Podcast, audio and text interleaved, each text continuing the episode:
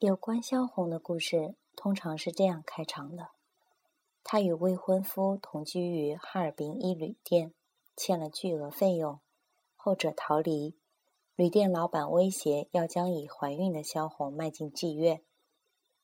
危急中，他给报社写信，萧军前往探望，两人互生好感，他奋力将她救出。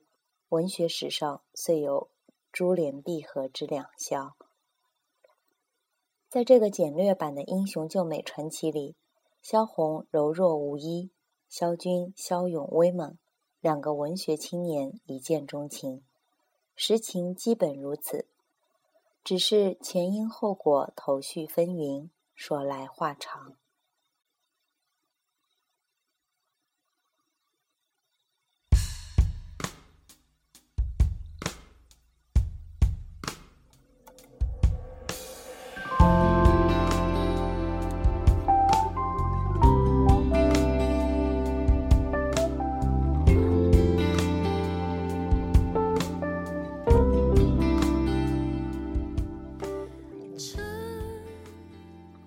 是小万，红万电台好久没有更新了。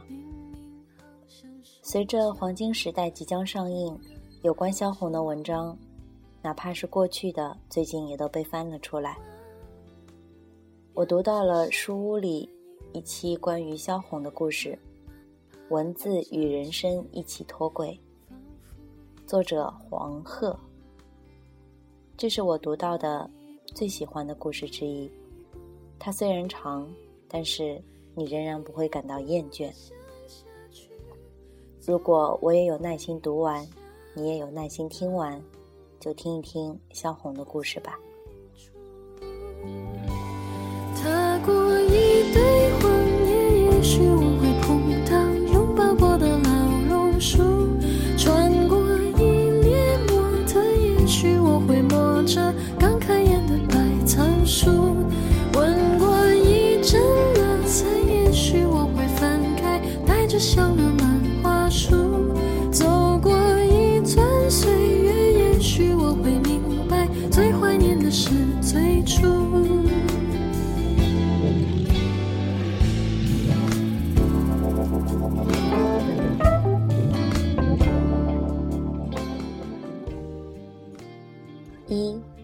世骇俗的女子，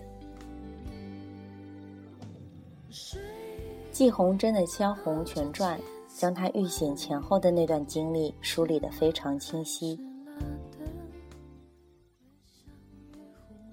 萧红与家庭抗争，得以离开呼兰，到哈尔滨念中学。父亲将她许配给富商与小官僚之子，小学教员汪恩甲。他起初对她并无反感，两人经常通信。汪恩甲有富家子弟的没落气息，接触愈多，他愈增不满，想退婚去北平念高中。父亲坚决反对。最疼爱他的祖父已经去世，父女关系僵冷对立。萧红以抽烟喝酒排遣苦闷，性情变得喜怒无常。那时。他与表哥陆哲顺很投契，后者去了北平念大学，萧红遂离家出走，与表哥相聚，进入北平女师大附属女一中高中部。表哥早有家室，他俩在老家引起轩然大波，陆家、张家都拒绝寄生活费，除非他们返回。北平天冷，米贵，居大不易。陆哲顺渐生悔意，两人关系开始冷淡。一九三一年一月，寒假回家，萧红被父亲软禁。假期结束前，他与家人周旋，假装同意与汪恩甲结婚，要置办嫁妆，得以去往哈尔滨，随即再次抵达北平。待汪恩甲追往北平时，萧红已囊中羞涩，只得跟他回呼兰。家人将他安置在距离县城二十多公里的乡下庄园，严密监视，直到十月初，他才伺机跑掉。亲戚家不愿去，在姑母家又吃了闭门羹。萧红衣衫单薄，身无分文，暂时落脚同学家，也曾经流落街头，险些冻死。战乱令百业萧条，不但求学成为泡影，求职也渺无希望。一九三一年底，萧红无奈去找汪恩甲，但汪氏家族已对他深恶痛绝。他两虽同居于哈尔滨东兴顺旅馆，他曾经那么嫌弃汪恩甲抽鸦片，如今已是心灰意冷，两人一起吞银吐雾。哥哥强迫弟弟与萧红分手，汪恩甲的工资入不敷出，萧红却怀孕了。汪回家求援，反被家人扣住。萧红去找他，又遭汪兄等怒斥。他走投无路，回到继母的娘家。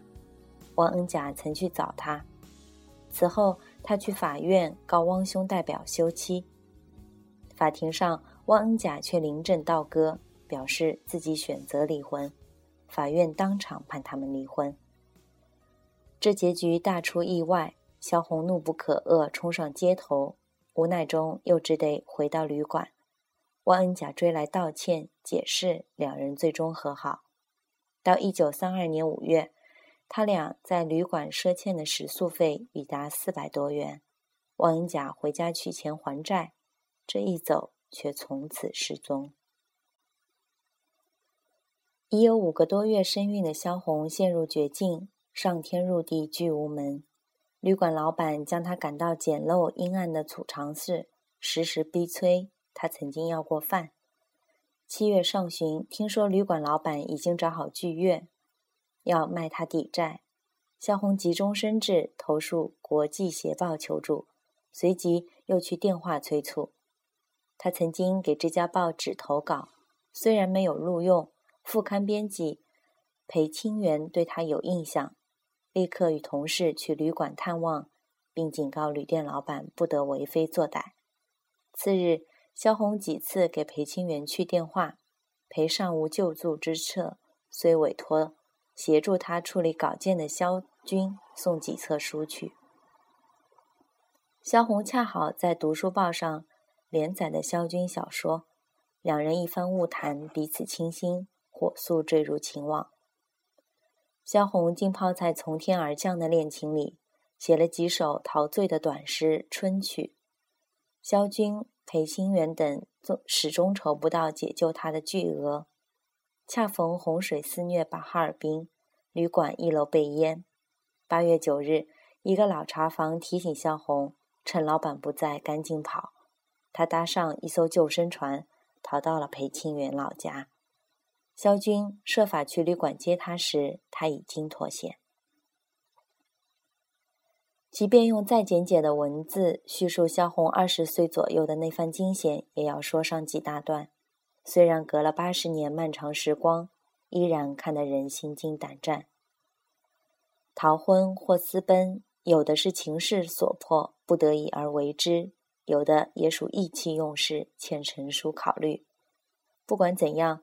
一旦奔跑，也就脱离了传统婚俗的轨迹。也许从此转危为安，身轻如燕；也许步履维艰，与无常为伴。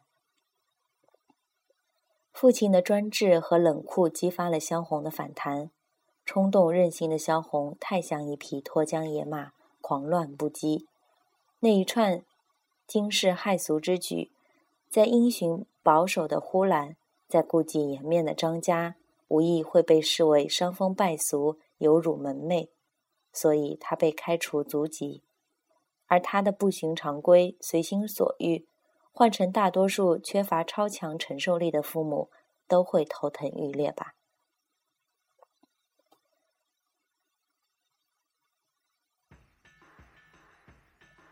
人生仿佛行路游山，寻常大道，平安顺全。风光尽在把握，却也平庸落套，少意外之喜。僻静野荒，有所人未知的美景发现，也有峭壁深壑等险阻。所以，大多数好奇心、探险欲望和能量都平凡的人，走了常规之路。自由是多么绚丽的字眼啊！但它的光焰有时也能射伤缺乏防护的眼睛。恰如葛浩文在《萧红评传》的结论里所说，萧红就是这一代中为了所谓现代化，不惜付出任何代价的一大部分人中的典型人物。遗憾的是，他们那些人往往在身心方面都欠缺对新方式的准备。对女性而言，这新的变革和考验无疑是非常艰难的。唯有那些最坚强的人，才能安然无恙度过难关。被新风尚激荡的新女性，不见得就能如愿以偿。遭逢理想社会的环境和男性群体。必须以自己实力充足，比如有一技傍身，不乏安身立命之本，性格又足够强韧，才不易伤筋动骨或撕心裂肺。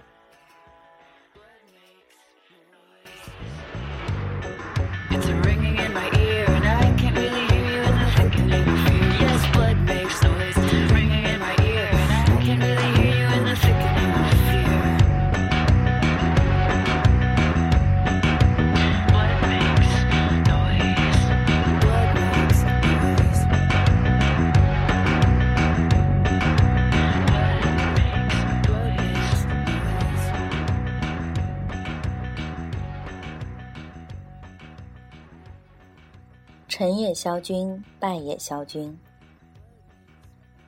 萧红的春曲专为热恋时的眉开眼笑爱不释手，情到浓时万般皆好，好的不讲道理，像捏了万花筒，怎么看都只觉欢喜。只有爱的踌躇美丽，三郎，我并不是残忍，只喜欢看你立起来又坐下，坐下又立起。这期间正有说不出的风月。他对三郎，也就是萧军的迷恋，不仅因为他在困厄中给他希望，更因他俩迎面相逢就撞得天晕地眩。当他爱我的时候，我没有一点力量，连眼睛都张不开。两人起先吃住在裴清源家，萧红成了鸦片。因身无分文，他的住院、生产都有一番曲折。女儿生下来几天，就送给了公园的临时看门人。出院后，在裴家住久了，裴的妻母渐生不满，萧军与裴妻激烈争吵，无奈搬出。萧军未能再给裴新元当助理编辑，失去每月二十元固定收入，他俩穷愁潦倒，无家可归。后来终于谋到教武术的工作，学生家住商市街，同意提供住宿，两人总算有了栖身之所。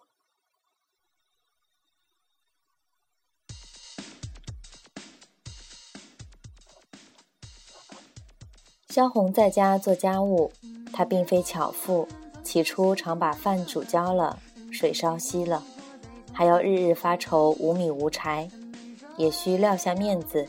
向同学、老师借钱，萧军终日奔波谋职，当杂七杂八的家教，八方借贷。借钱不易，往往只能借到三角、五角，借到一元已很有稀有。有时候五角钱必须省着用三天。有次在朋友家，见朋友吩咐佣人拿三角钱去买松子当零食，萧红对此无谓的奢侈痛惜不已。很少有女作家像萧红那样深入骨髓的冻饿经历。她的散文集《商市街》对那段饥寒交迫的日子有活灵活现的描写。饿写他半夜屡次想拿走别人挂在过门的过道门上的列巴圈，想到这便是偷，不免心跳耳热，一次次开门，又退回房内。腹中空虚，内心挣扎，整夜失眠。天亮了，萧军喝杯茶便出门做事。他饿到中午，四肢疲软，肚子好像被踢打放了气的皮球。我拿什么来喂肚子呢？桌子可以吃吗？草褥子可以吃吗？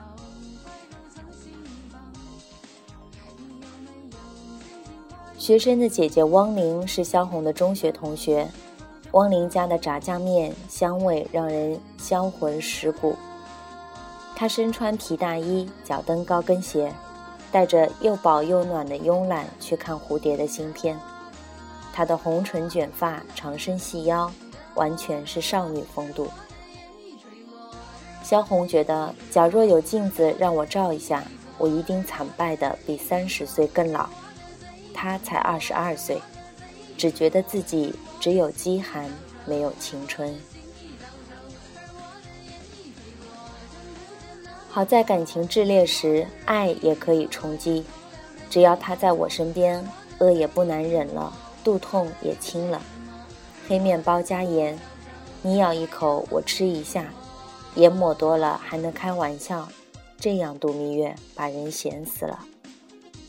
偶尔在小饭馆奢侈一回，把馒头、小菜、丸子汤吃饱，再买两颗糖，一人一颗，真是惬意。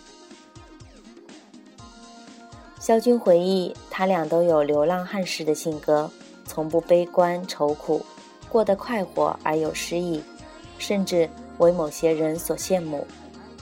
有时，萧军拿着三角琴，萧红扎着短辫，两人衣履随意，在街头且弹且唱，别有一番潇洒。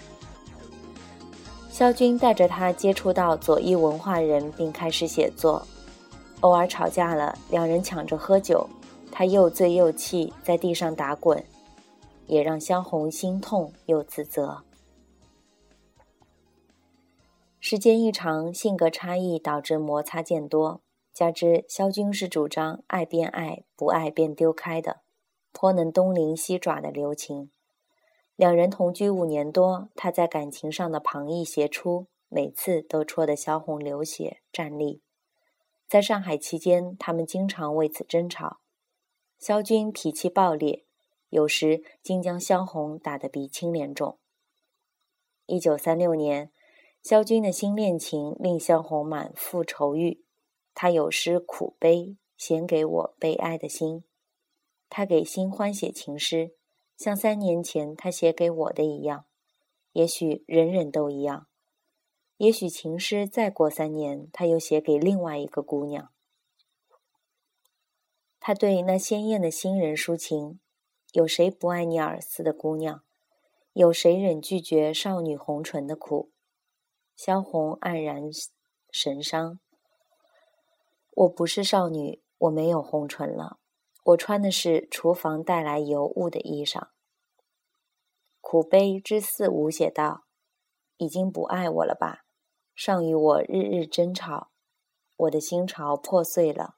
他分明知道。”他又在我浸着毒一般苦的心上时时踢打，往日的爱人为我遮蔽暴风雨，而今他成暴风雨了，让我怎样来抵抗敌人的攻击，爱人的伤兆？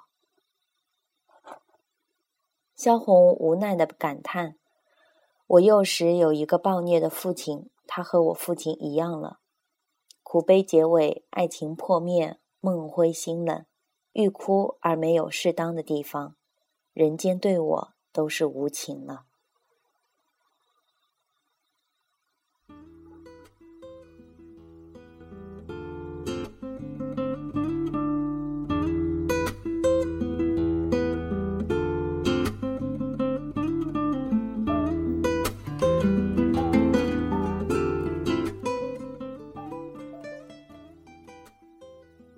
两萧到上海后，在鲁迅关怀下，已在文坛站稳，不再忧因心事。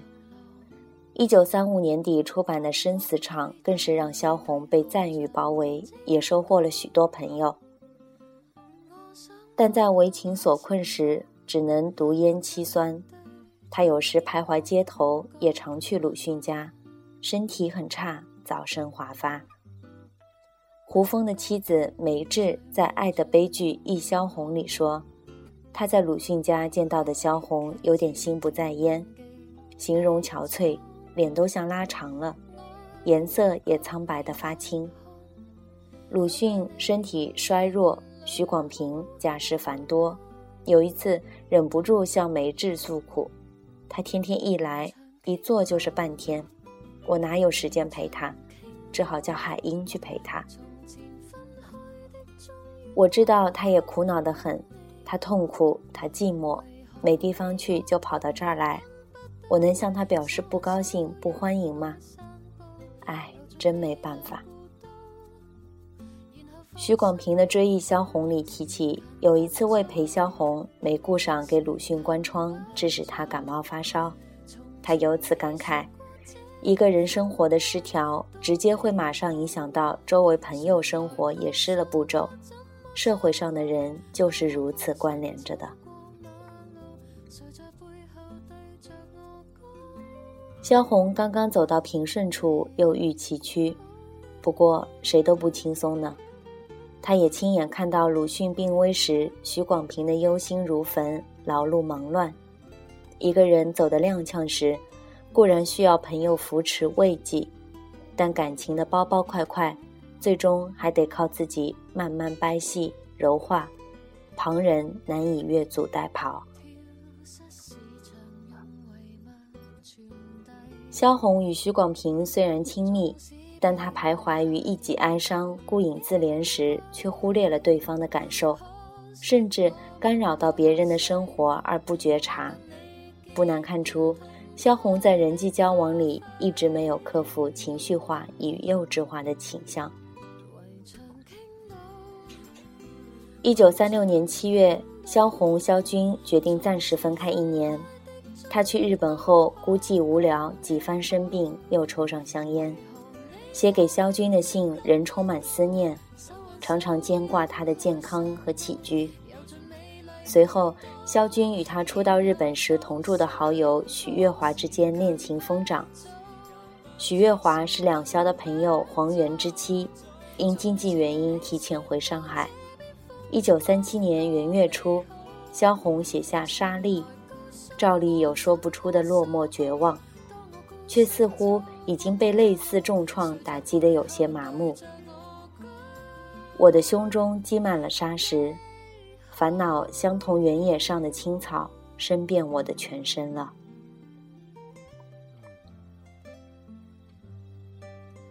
萧军回忆，他与许月华清楚，因为道义上的原因，他们没有结合的可能，所以都同意请萧红回来结束这种无结果的恋爱。一九三七年初，萧红启程回上海，但感情创痕已深，矛盾依旧，他心绪恶劣至极。萧军则觉得萧红如今很少能够不带醋味说话了，为着吃醋，他可以毁灭了一切同情。他也幻灭，觉得萧红跟寻常女人到底并无两样。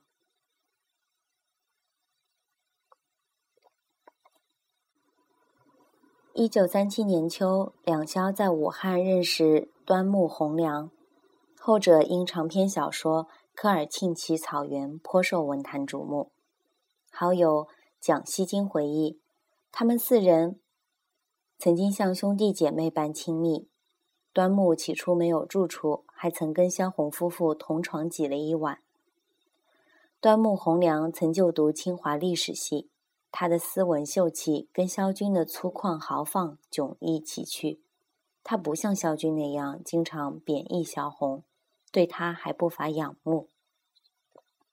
萧红对端木渐生好感，曾在他桌上写下“恨不相逢未嫁时”，并几次念给他听。一九三八年初，两萧与端木、蕻良等作家前往临汾。到了西安，萧红发现自己怀孕了，仍坚决与萧军分手。他说自己依然爱萧军，但做他的妻子太痛苦了，忍受屈辱太久。我不知道你们男子为什么要拿自己的妻子做出气包，为什么要对自己的妻子不忠实？葛浩文的《萧红评传》认为，多年做了他的佣人、密友以及出气包。萧红理想当然想中断这种关系，他曾经优柔寡断，此时如此坚决，主要可能因为端木的关系。萧军帮助萧红脱险，并涉足写作，此后他俩被鲁迅提衔，一举成名。萧红命运的重大转折和他一生最持久的痛楚都来自萧军，可谓成也萧军，败也萧军。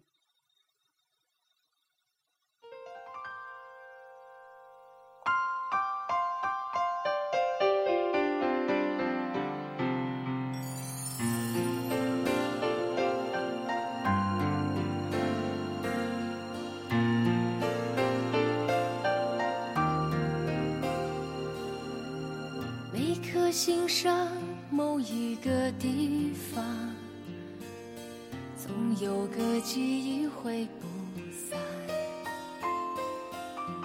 每个深夜，某一个地方，总有着最深的思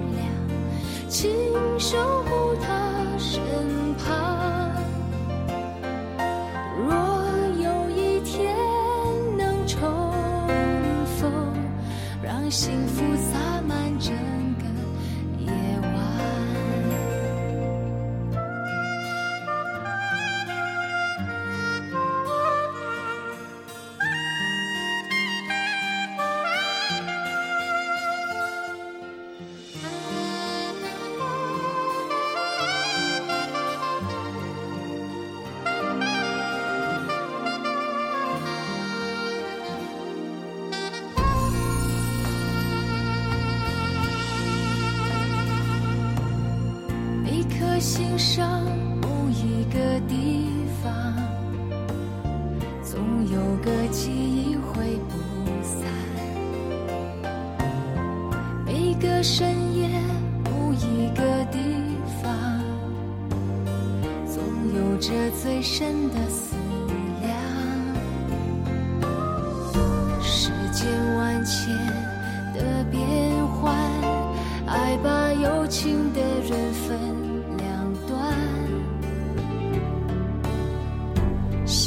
知道灵犀的方向，哪怕不能够朝夕相伴。